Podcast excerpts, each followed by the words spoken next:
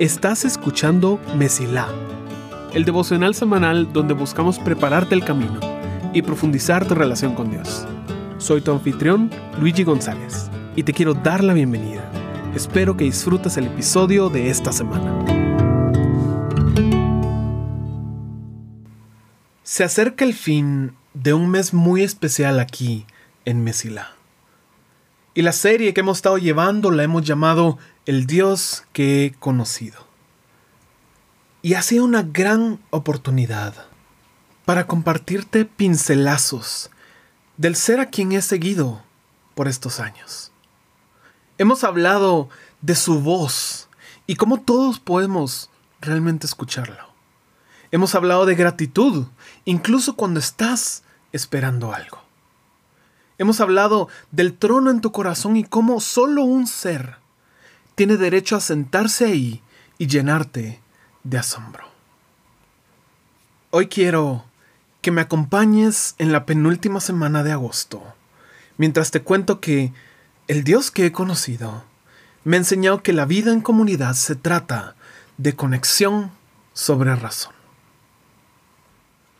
Pregunta, ¿qué nos acerca a otras personas? ¿Qué hace que hagamos clic con alguien? Cuando hablamos de amigos, de personas cercanas a nuestro corazón, muchos tal vez pensamos en nuestro tiempo en la escuela o en la universidad. Y con buena razón, porque es un tiempo maravilloso y si te das cuenta, es el lugar más apropiado para ser amigos. Son personas que miras casi todos los días.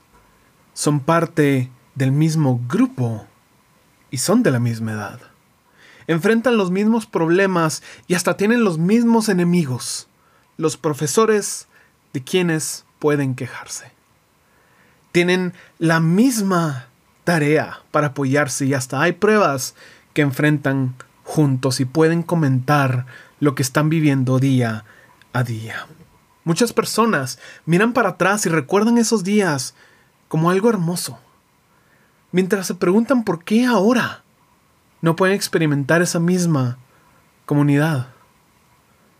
Y el problema es que a pesar de que en la escuela, en la universidad, es un excelente lugar para ser amigos, muchos no aprenden la habilidad para ser amigos. ¿Por qué? Porque pensamos que similar significa cercanía.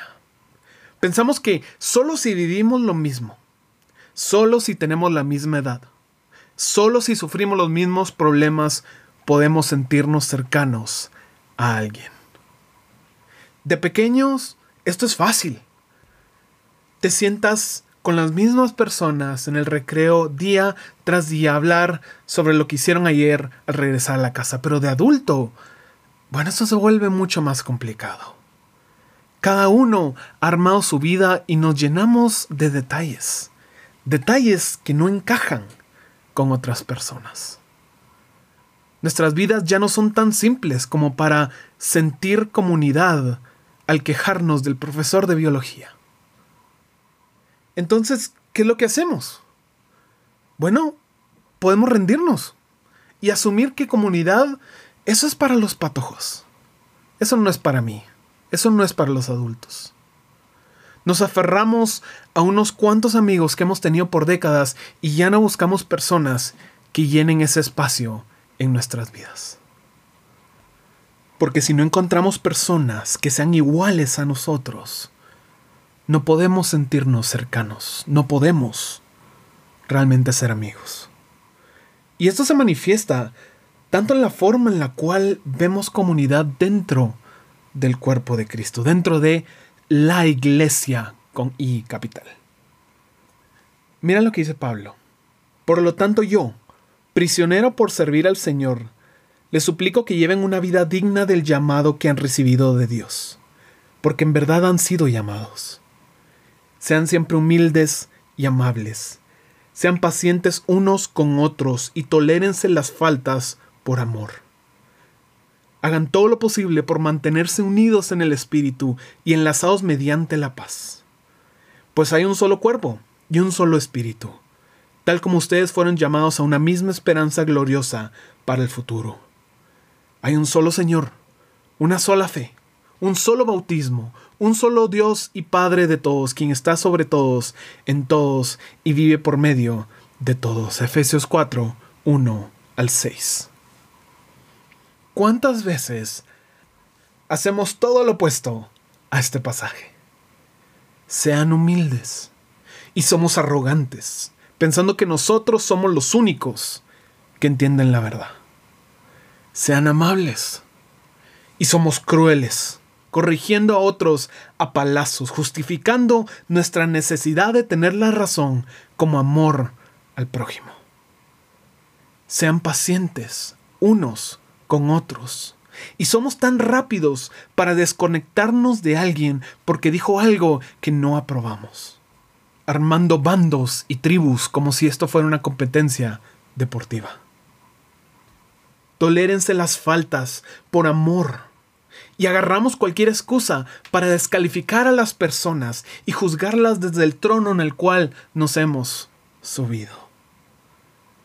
La vida en comunidad no se trata de tener la razón. No se trata de que todos sean iguales a ti. Se trata de humildad, amabilidad, de paciencia y de tolerancia. Por supuesto, hay cosas que no podemos tolerar. Y no se trata de ser tan amables que jamás lastimemos las sensibilidades de otros. No se trata de no decir la verdad cuando sea necesaria. Pero sí se trata de que protejamos la conexión que tenemos con las personas. Porque esa persona con la cual estás en desacuerdo, bueno, Jesús se sacrificó por esa persona, no solo por ti. Y cuando tú decidas en tu corazón que una persona no tiene valor, recuerda que esa persona valió la sangre de tu Salvador en búsqueda de la verdad, es tan fácil consentir nuestro orgullo. En búsqueda de conocer más de Dios, es tan tentador complacer nuestro ego y dañar a otras personas. De separarnos de los que no están de acuerdo y hacer nuestras propias tribus de clones. Pero aquí te recuerdo la última parte del pasaje. Pues hay un solo cuerpo y un solo espíritu. Tal como ustedes fueron llamados a una misma esperanza gloriosa en el futuro, hay un solo Señor, una sola fe, un solo bautismo, un solo Dios y Padre de todos, quien está sobre todos, en todos y vive por medio de todos. Efesios 4, 4 al 6. No hay competencias de iglesia en el cielo. No hay un tablero en el cual estén llevando el punteo para ver qué congregación gana en cada categoría. No es un concurso, es una familia. Especialmente con las personas que siguen a Jesús y no están de acuerdo contigo. Y déjame leerte un pasaje de Efesios, que es un poco largo, pero espero que me sigas. Dice, el cuerpo humano tiene muchas partes, pero las muchas partes forman un cuerpo entero. Lo mismo sucede con el cuerpo de Cristo. Entre nosotros hay algunos que son judíos y otros que son gentiles, algunos son esclavos y otros son libres, pero todos fuimos bautizados en un solo cuerpo, con un mismo espíritu, y todos compartimos el mismo espíritu. Así es, el cuerpo consta de muchas partes diferentes, no de una sola parte. Si el pie dijera no formo parte del cuerpo porque no soy mano, no por eso deja de ser parte del cuerpo. Y si la oreja dijera no formo parte del cuerpo porque no soy ojo, ¿dejaría por eso de ser parte del cuerpo? Si todo el cuerpo fuera un ojo, ¿cómo podríamos oír? O si todo el cuerpo fuera oreja, ¿cómo podríamos oler? Pero nuestro cuerpo tiene muchas partes y Dios ha puesto cada parte justo donde Él quiere. Qué extraño sería si el cuerpo sí tuviera solo una parte. Efectivamente hay muchas partes, pero un solo cuerpo. El ojo nunca puede decirle a la mano, no te necesito. La cabeza tampoco puede decirle al pie, no te necesito. De hecho, algunas partes del cuerpo que parecían las más débiles y menos importantes en realidad son las más necesarias. y las partes que consideramos menos honorables son las que vestimos con más esmero. Así que protegemos con mucho cuidado esas partes que no deberían verse, mientras que las partes más honorables no precisan esa atención especial. Por eso Dios ha formado el cuerpo de tal manera que se les dé más honor y cuidado a esas partes que tienen menos dignidad. Esto hace que haya armonía entre los miembros, a fin de que los miembros se preocupen los unos por los otros. Si una parte sufre, las demás partes sufren con ella. Y si una parte se le da honra, todas las partes se alegran. Todos ustedes en conjunto son el cuerpo de Cristo. Y cada uno de ustedes es parte de ese cuerpo. Primera de Corintios 12, 12 al 27. Nadie puede decir que no necesita a la iglesia.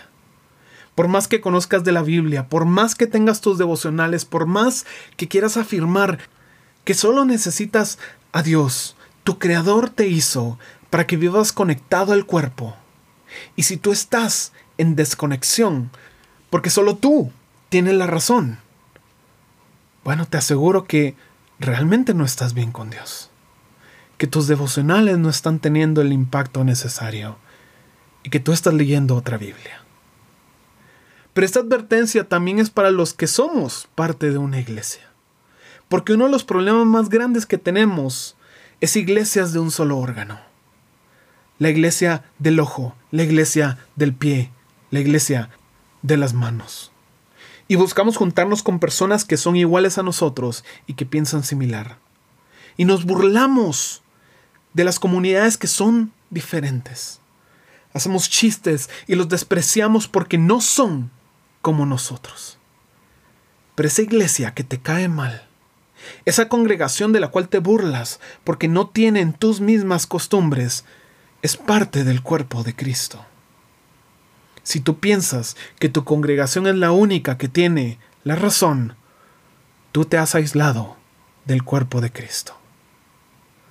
Lo maravilloso de la iglesia es lo diferente que podemos ser. Y cómo a pesar de estar en desacuerdo podemos amarnos y mantenernos conectados.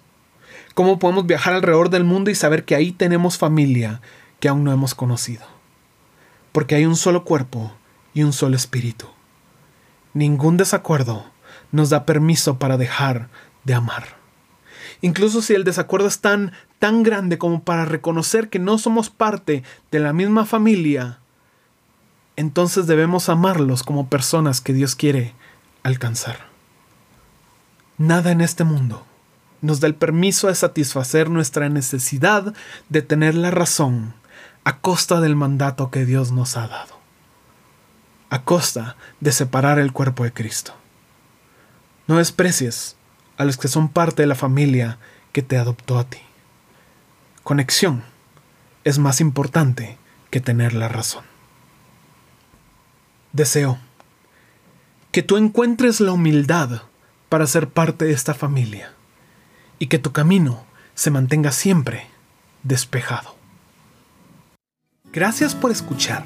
Si este episodio fue de bendición para ti, puedes ayudarnos a crecer al compartir el devocional en redes y enviándolo a las personas que sientes que necesitan escucharlo. Gracias por ser parte de Mesila.